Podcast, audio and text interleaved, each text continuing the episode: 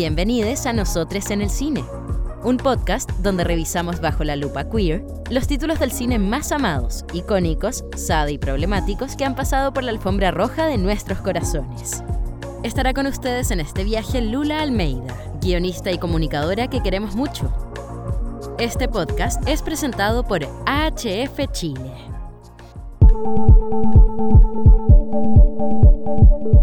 Hola a todos, ¿cómo están?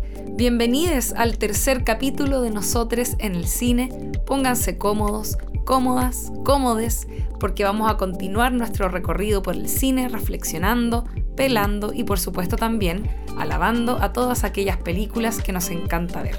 El capítulo de hoy, historias LGBTIQA en el cine, visibilidad e identidad. ¿Les tinca si comenzamos?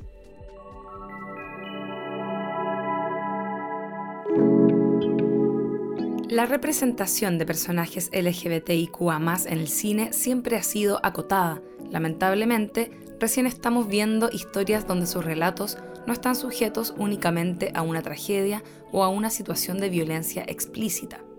Este análisis lo podemos ver en el reciente documental de Netflix Disclosure, dirigido por Sam Feder, que explora a la voz de muchas actrices y actores trans cómo ha sido el relato construido en lo cinematográfico y el impacto que tiene en el mundo, donde sus personajes, en su mayoría, eran un centro de burla, violencia o marginación de manera permanente en cada una de las historias, sin cabida a otro imaginario.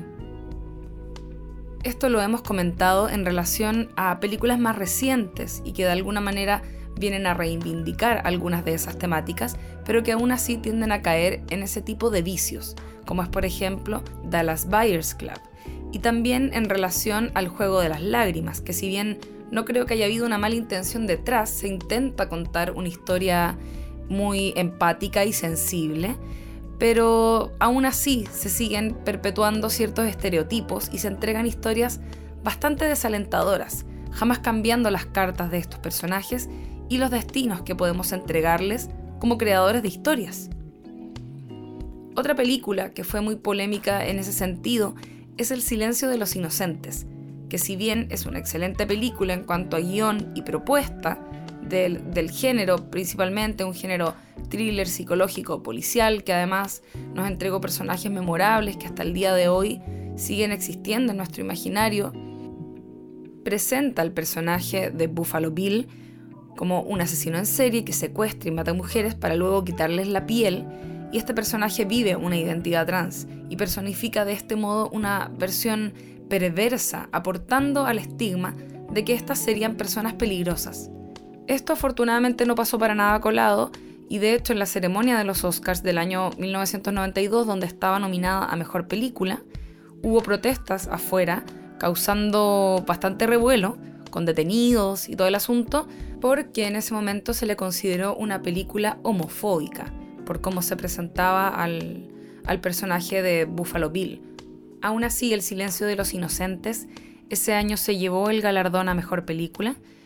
Estaba compitiendo ese año con varias películas em, más o menos memorables, pero algo que a mí en lo personal me llama mucho la atención es que ese año estaba también dentro de las nominaciones, no a mejor película, pero sí eh, mejor guion original y mejor director, Telma y Luis, que es una película que sí envejeció bastante bien y que sin embargo fue pasada por alto eh, como con la posibilidad de, estar entre las mejores películas. A mi parecer, esa al menos se lleva el premio en mi corazón, que es lo que yo siempre digo en relación a los premios. Uno, muy pocas veces las mejores películas son las que reciben los premios a mejor película. Entonces hay que entender que ahí también hay un montón de, de lobby y otras razones de por qué se entregan muchas veces los premios a determinadas películas o directores o eh, personas que, participan de alguna producción, pero por lo mismo es importante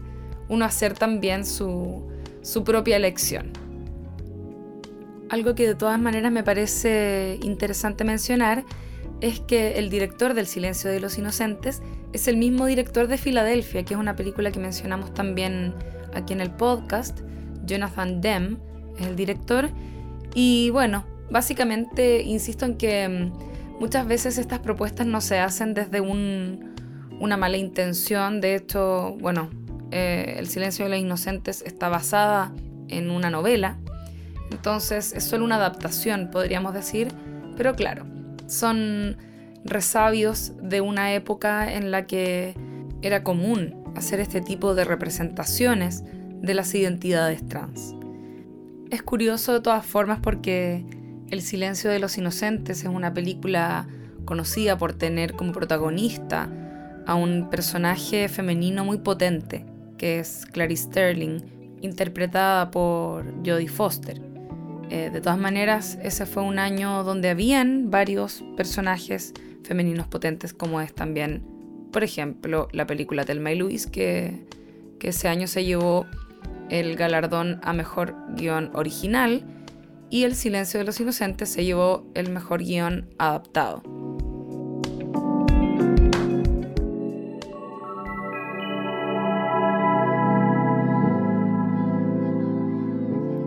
La representación de personas LGBTIQA en pantalla es crucial en términos de visibilidad y demostrar que es posible tener más historias, biografías y experiencias que relatar. La construcción o deconstrucción identitaria es parte de la vida de todos, manifestándose de diferentes formas y cada una tiene un espacio distinto. Ser vistos es un derecho, no un privilegio.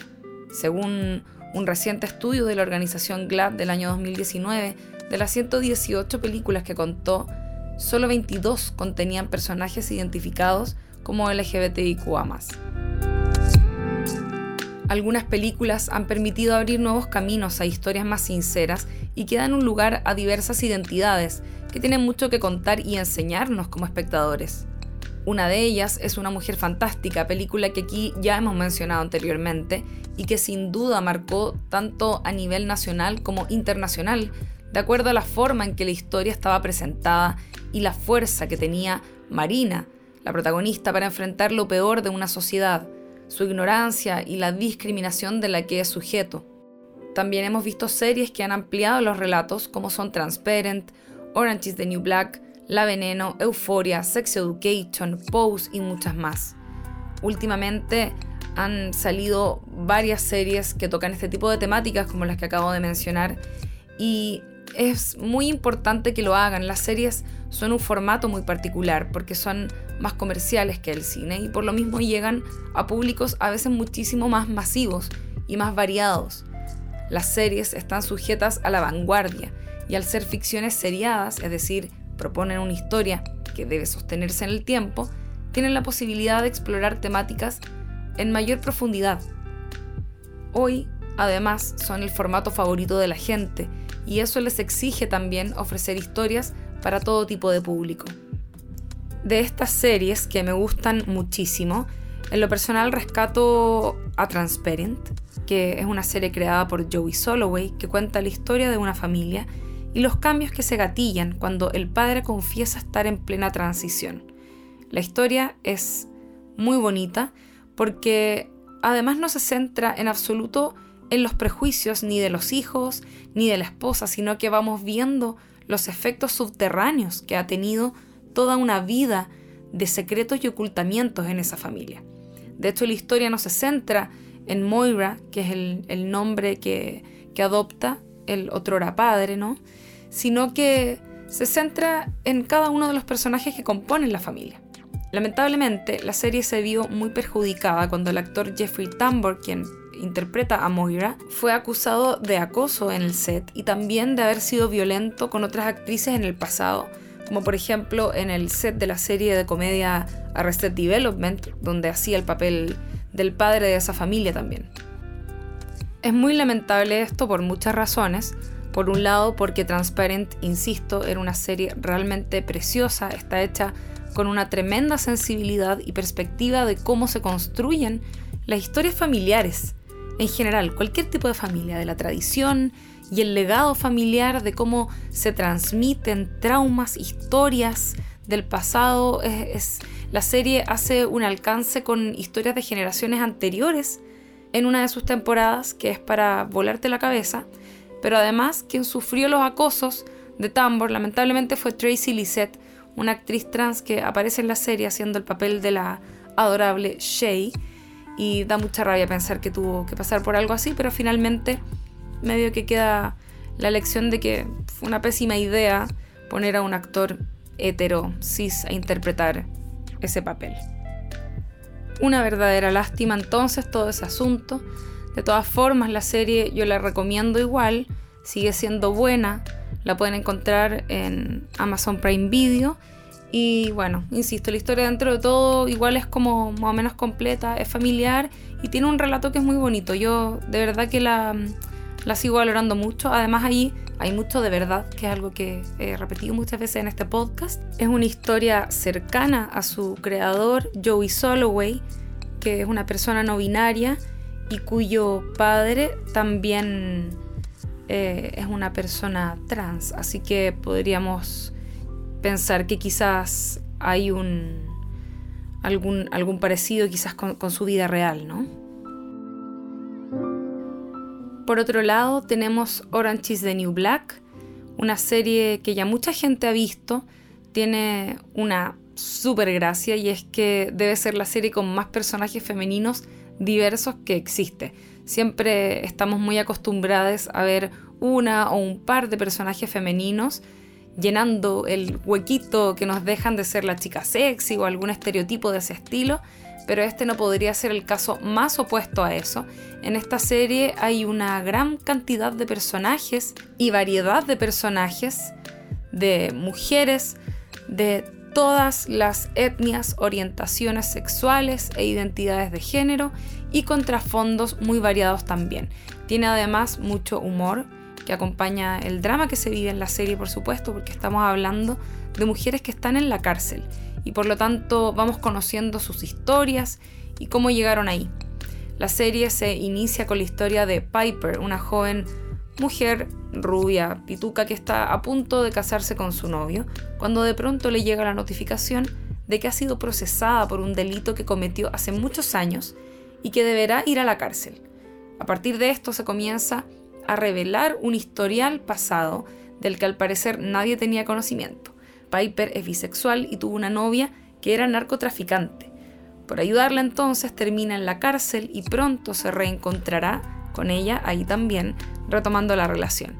La historia de Piper pierde fuerza en algún momento a lo largo del relato porque las historias de las demás reclusas se roban la película, así que también eso es interesante ver cómo se desarrollan las series en ese sentido. Así que bueno, es un muy buen lugar para conocer distintos tipos de personajes femeninos como no hemos visto nunca en la ficción. Además, eh, solo para no quedarme con esto en el tintero, ojo que esta es también una historia con mucha realidad porque está basado en una historia real. Y también además, solo por comentarlo, tiene hartas escenas de eh, sexo lésbico, que es algo que me parece interesante ver en una serie en particular. Y hablando de historias reales, encontramos también La Veneno, miniserie española que se estrenó el 2020, donde conocemos la historia de la vida de quien es un ícono trans en ese país. Estoy hablando de Cristina Ortiz, apodada La Veneno, quien fue una actriz, cantante, trabajadora sexual y por sobre todas las cosas una celebridad que vivió una interesante y ajetreada vida llena de fama y de polémicas por supuesto también. En esta misma línea encontramos Pose, una serie del 2018 que retrata lo que fue la escena cultural de la comunidad LGBTIQA en Nueva York durante la década de los 80s y hasta mediados de los 90s. Esta serie la pueden encontrar en Netflix. Y por otro lado, tenemos algunas series que tocan estas temáticas pero desde una perspectiva adolescente. Es el caso de Euphoria y de Sex Education en Euforia conocemos la historia de un grupo de jóvenes en una high school gringa que se encuentran en pleno descubrimiento de su sexualidad e identidad. La protagonista, Rue, interpretada por Zendaya, se enamora de la recién llegada Jules, una chica trans interpretada por Hunter Schafer, con quien se hacen rápidamente amigas y que bueno, por supuesto, como todo en la adolescencia, es confuso y es doloroso, pero se suman además problemas de drogas, ansiedades, trabajo sexual, en fin. Es bastante cruda a veces esta serie, pero es una tremenda, tremenda serie. Muy bonita filmada, por supuesto, es HBO, por lo tanto ahí hay un sello de calidad importante. Y es muy interesante también cómo exploraron esas nuevas formas de vivir la identidad en generaciones más jóvenes hoy. Y como mencioné antes, otra serie que también navega estas temáticas desde la adolescencia es Sex Education, mucho más naif que Euforia, sin duda, algo más livianito dentro de todo, a pesar que igual es bastante directa. Y me gusta esta diferenciación que voy a hacer, porque creo que es distinto que una serie sea directa a que sea cruda. Y aquí se retratan relaciones amorosas y familiares mucho más sanas. Me atrevería a decir que esa es la diferencia principalmente. Tremenda serie, casi educativa sobre educación sexual en la adolescencia, como bien lo dice su título, y además, por supuesto, cuenta con la participación de Gillian Anderson, que siempre se agradece, al menos a mí me encanta ella, así que eh, es bacán verla ahí en ese papel, es la mamá del, protagonista, que es precisamente una terapeuta sexual. Esta serie, si no la han visto, la pueden encontrar en Netflix, me parece que es original de Netflix y es súper, súper buena. Eh, el público objetivo me da la impresión de que está un poco repartido, no es solo para adolescentes, sino que también es para sus padres. Y eso creo que está súper bueno porque al ser directa, como decía, no tiene tabúes, sino que habla directamente de cómo se vive esta sexualidad. Y eso lo hace muy educativo también para padres que tengan hijos adolescentes, por ejemplo. Entonces, nada, está súper, súper buena. Y además tiene un componente queer bien importante. Ahí hay, hay varios personajes que, que viven su sexualidad en, de, de distintas formas. Y por lo tanto eso es algo que se explora también desde la inocencia de la adolescencia, pero también desde los miedos y desde los propios prejuicios y cómo eso se va mm, solucionando en la medida en que se va trabajando. Me gusta eso, es una serie muy optimista en ese sentido, no, no trabaja tanto con las oscuridades que tiene, por ejemplo, Euforia, que es un poco más, es un poco más dark en ese sentido. Estás escuchando Nosotras en el Cine. Pensando en la representatividad de personajes LGBTIQA en el cine, queremos revisar con ustedes algunas películas que quizás no han sido tan masivamente vistas o conocidas, pero que sí han sido importantes en cómo se cuenta cada historia, abriendo el camino así a nuevas narrativas. Una de ellas es Tangerine de Sean Baker del año 2015, que sigue la historia de Alexandra y Cindy, dos chicas trans que trabajan como prostitutas en Los Ángeles y una de ellas acaba de salir de la cárcel. Al reencontrarse con su amiga, ella le cuenta que su pololo la engañó estando presa. La trama se centra posteriormente en la búsqueda de Chester, su novio, para resolver su situación amorosa. Dos cosas que hacen esta película tan interesante son las protagonistas, que están interpretadas por dos actrices trans, Mia Taylor y Kitana Kiki Rodríguez, y la cinta completa está grabada con tres iPhone 5. Su director Sean Baker en una entrevista señaló, Mia Taylor y Kitana Kiki Rodríguez no solo eran las protagonistas de la película, sino nuestras principales consejeras que nos presentaron a la gente del barrio.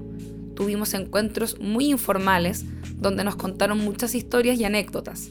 Tras esto, cuando Chris y yo al final escribimos nuestro tratamiento, basado en todo lo que habíamos escuchado o presenciado, se lo dimos a Mia y Kitana para que lo aprobaran.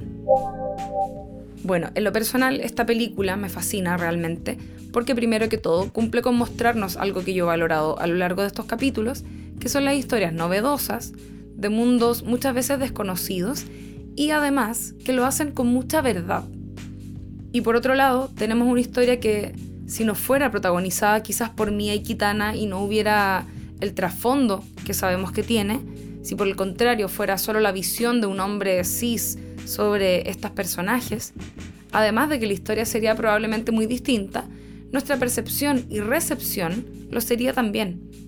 Es importante en este caso entonces saber que hay esta verdad de la que hablo, que hay un relato íntimo que se ofrece para ser mostrado, para entretener por supuesto, pero lo más importante para visibilizar. Baker, además como director, tiene una mano exquisita para contar historias, hace un trabajo en terreno que es importante en sus producciones y además se esfuerza por contarnos historias diferentes, sacadas de los lugares menos obvios y encontrando en lo precario la belleza. Otro ejemplo de esto, aunque trata de otras temáticas, es la a estas alturas aclamadísima Florida Project. El cine nos invita a explorar, a sentir y a mirarnos. ¿Cuáles son nuestros propios prejuicios? ¿Qué concebimos como construcción del género? Una película que explora estas preguntas y desde la mirada de niñez es Tomboy, una película del año 2011, también de Celine Chiama, quien hemos mencionado en varias oportunidades en este podcast, que explora un viaje de construcción y deconstrucción de la identidad. En una entrevista, ella indica, me fascina el tema de la identidad porque ofrece una oportunidad apasionante para la ficción. Crea relatos, dramaturgia y alrededor de la mentira, del doble juego y de la doble vida en torno a la alteridad y del otro en sí mismo, con motores de ficción muy fuertes. Tomboy es la historia de un niño en busca de su identidad.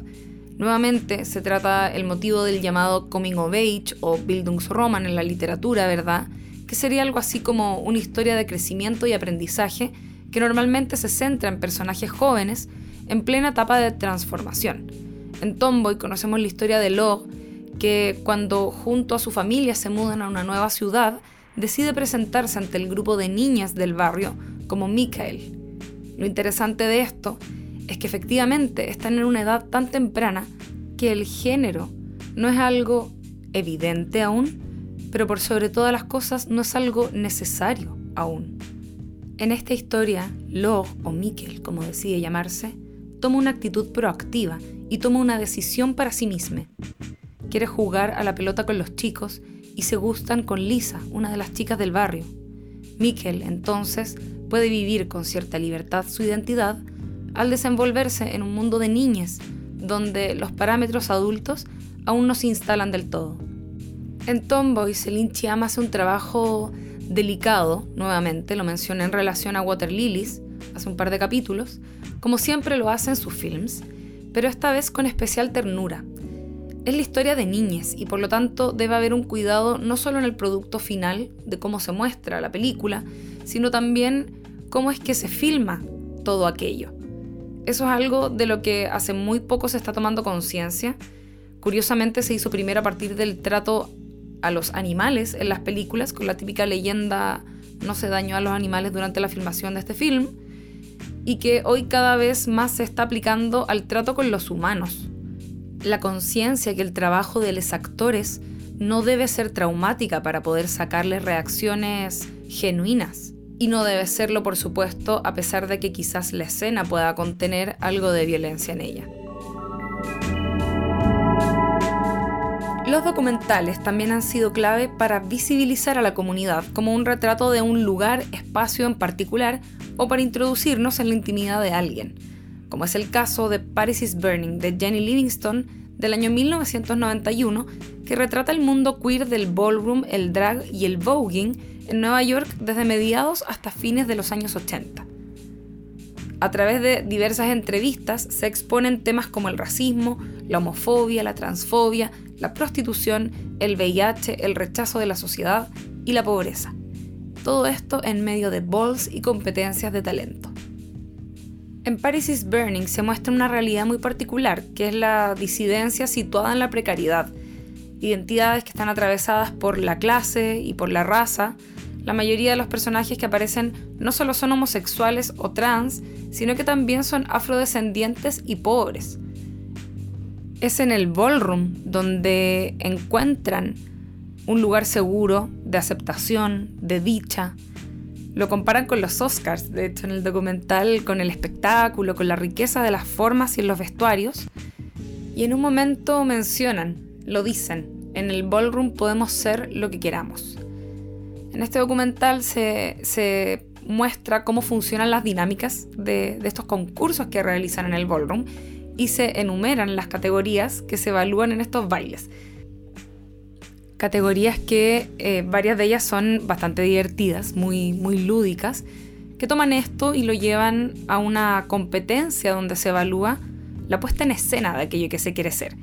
Una de las categorías que a mí, por ejemplo, me hizo mucha gracia es como quien representa a un hombre de negocios de manera más fiel, más, más, más creíble.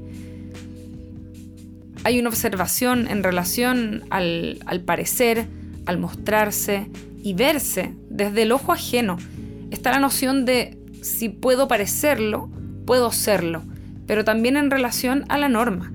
La observación de que si eres una persona hetero y cis, puedes hacer lo que sea y a nadie le va a llamar la atención, pero que para los homosexuales e identidades trans hay un ojo crítico puesto sobre su persona en las calles todo el tiempo y por lo tanto ponen un especial cuidado en cómo hablan, cómo, actúan, cómo se visten, etc. También el documental nos muestra las relaciones de familia que se generan en las casas, como les llaman, que es finalmente un lugar donde les aceptan, les tratan con respeto, con admiración, aunque por supuesto aún así hay competencia y eso también tiene que ver como con las partes más entretenidas del documental. Y digo entretenidas porque si bien hay un ambiente de alegría en general, es muy fuerte cuando vemos el drama que se esconde detrás de algunas de estas historias. De la mayoría, de hecho me atrevería a decir. El abandono de las familias eh, biológicas, por decirlo de alguna forma, la pobreza, y por sobre todo lo normalizado que está la violencia en su contra. Hay, hay el, documental, si es que lo han visto y si no, es un, es un, spoiler, finaliza con la muerte de una de las chicas que nos han mostrado a lo largo del documental, que es una chica muy, muy tierna, muy, eh, muy joven además, que tiene un montón de sueños, que tiene un montón de, de, de, de expectativas en relación a su propia vida y que su final es tremendamente trágico y es da, un poco la sensación de que no pudieran escapar esto. Obviamente estamos hablando de otra época, yo, yo tengo mucha fe y mucha esperanza en que eso esté cambiando, por lo menos en la actualidad, de que hay una red de protección que se genera desde distintos frentes. Eh, pero es, eh, es muy conmovedor ese final y también te recuerda que, claro, como decía, no es todo glamour, en el fondo no es todo pasarelas, sino que ese es un lugar seguro y un lugar donde estos personajes podían vivir alejados, aunque fuera momentáneamente, de la violencia que les esperaba muchas veces en las calles. Otros documentales que creo que vale la pena mencionar y que son chilenos además, son en primer lugar El viaje de Mona Lisa, de la directora chilena Nicole Costa, donde se relata la historia de vida de Iván Mona Lisa, otrora actor y actualmente escritor, donde vemos a través de un montón de registros que datan de hace más de 25 años algunos, y articulan un relato y un viaje por la vida de este artista y su personaje Mona Lisa, que se vive como una identidad. Hay una vivencia dual bien interesante. Mona Lisa se autodefine como two-spirited, doble espíritu, que es un concepto que existe en muchas culturas originarias. Mona Lisa además vive la vida como performance, algo con lo que yo personalmente también concuerdo mucho. Como dice RuPaul, nacemos desnudos y todo lo demás es drag. Me encanta esa frase.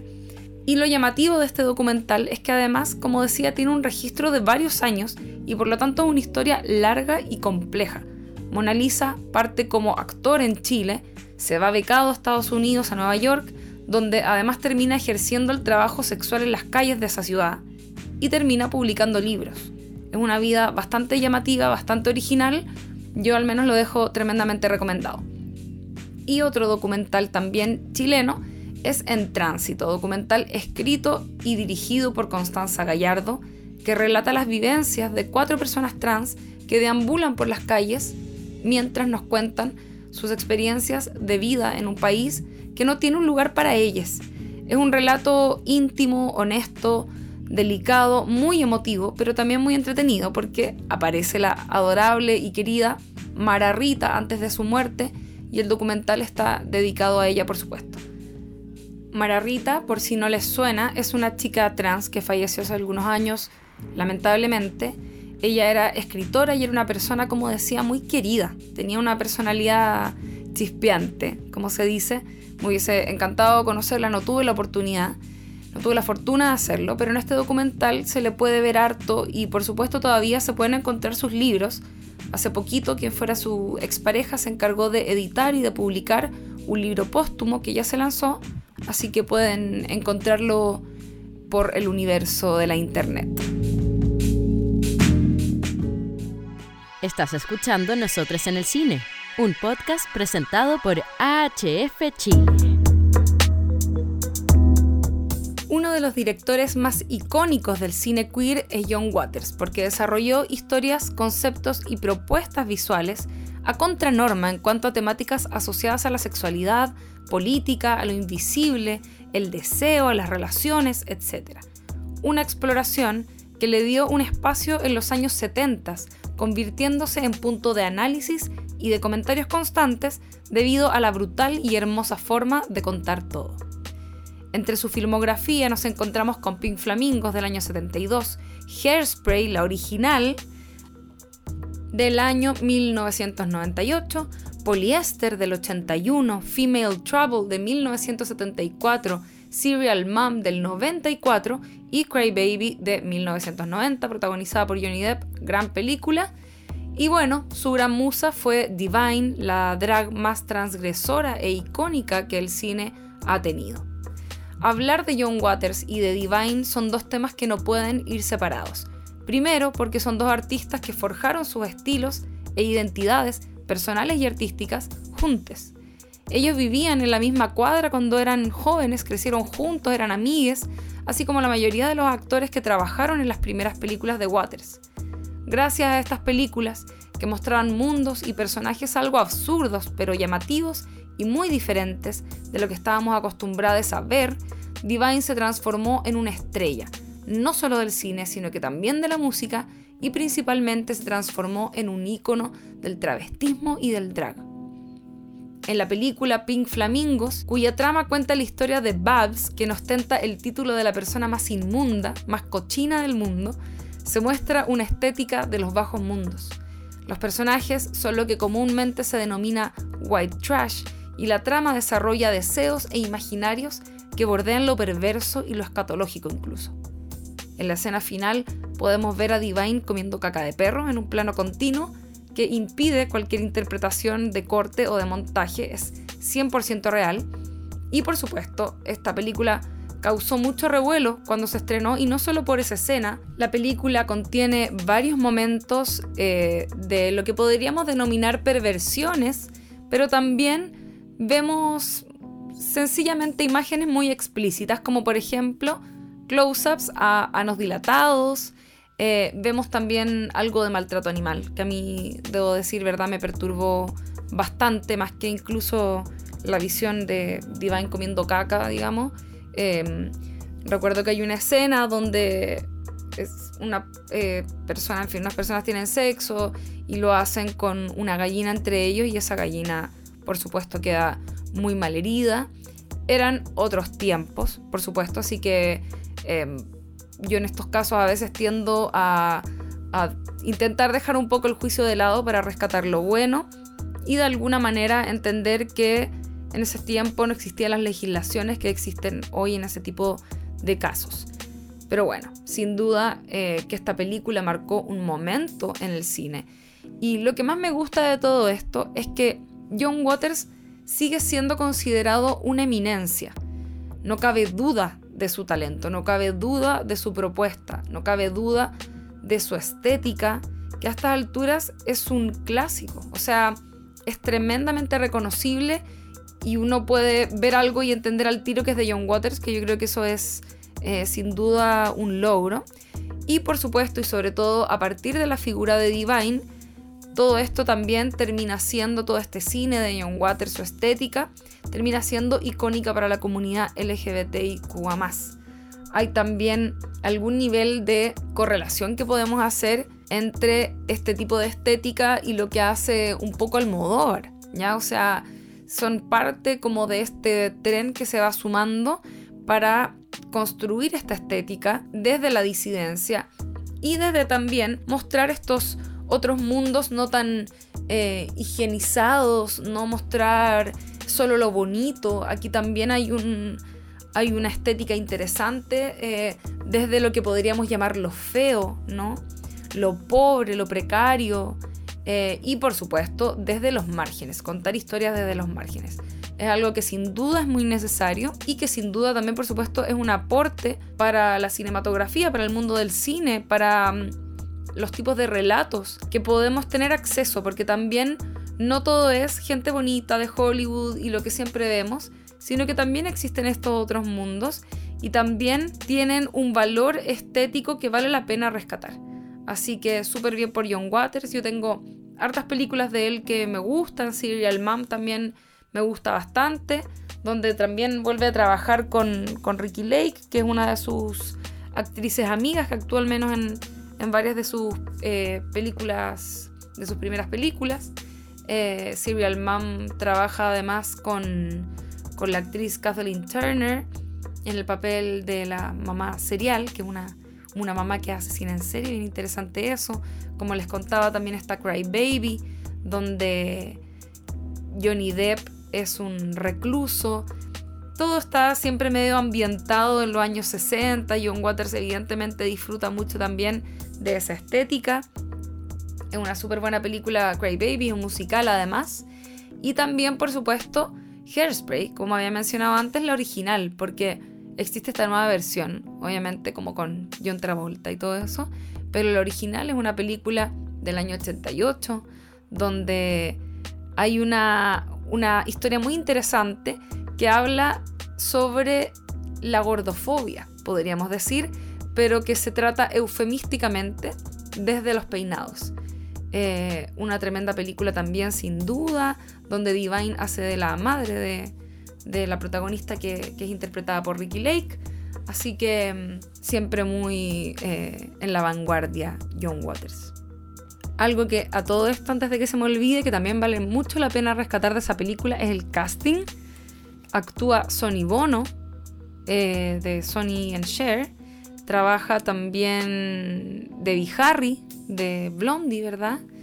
Eh, trabaja Jerry Stiller, que a esta altura lo conocemos como el papá de George Costanza. Y además, como habíamos mencionado, está Ricky Lake, por supuesto, y está Divine.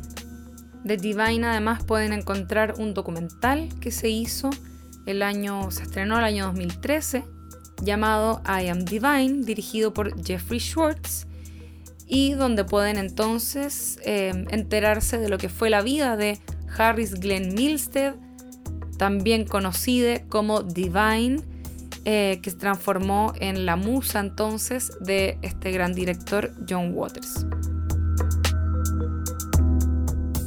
Y ahora vamos con un audio de Alexa, que a estas alturas ya es de la casa, así que vamos a ver qué tiene para decirnos. Em, bueno, Tangerine es una de mis películas favoritas. Em, la vi cuando eh, me hice la resignación genital y me la mostró mi amiga con la que las dos nos operamos. Y por eso la hace aún más especial la película, como que la vi en un momento en el que estaba súper como empoderándome de mi cuerpo heavy. Fue bacán verla, eh, creo que es el futuro que esté grabada como con un iPhone 5S, o sea, con 3, pero que esté hecha toda con un teléfono lo encuentro acuático y sobre todo creo que es súper importante los temas que toca la película, por ejemplo, como el poder que tiene este proxeneta de hacer básicamente lo que quiera con todas las chicas. Em, también como nosotras estamos súper disponibles para ese tipo de hombres pensando que es como una relación de amor. En el fondo, como la confusión que tenemos las mujeres trans a veces sobre el amor y sobre la atención que nos entrega un hombre es súper brígida y creo que esta película la refleja mucho y es bacán eso en la relación que tiene la Cindy, la protagonista con, con el proxeneta, que es un wea.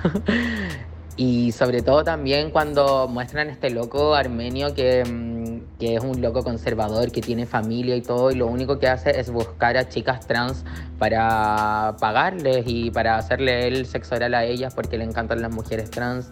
Y también muestran esto que también es tan tabú que los hombres esconden demasiado que les gustan las mujeres trans.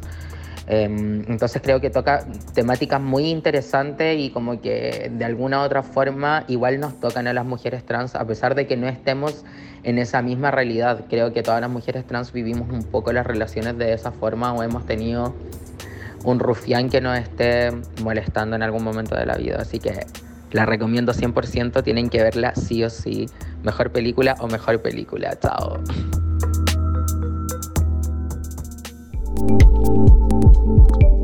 Gracias Alexa por tu audio. Me encanta escuchar ese tipo de reflexiones que hablan desde lo íntimo. Buenas lecturas te sacaste. Yo comenté Tangerine también es una de mis películas favoritas, así que un gusto realmente poder también ver tu visión al respecto. Y ahora sí que sí, nos despedimos. Muchas gracias por haber escuchado hasta acá el tercer capítulo de Nosotros en el Cine. Encuéntranos como arroba Chile para que no te pierdas nuestras noticias y consejos de educación sexual. Soy Lula Almeida, hasta la próxima.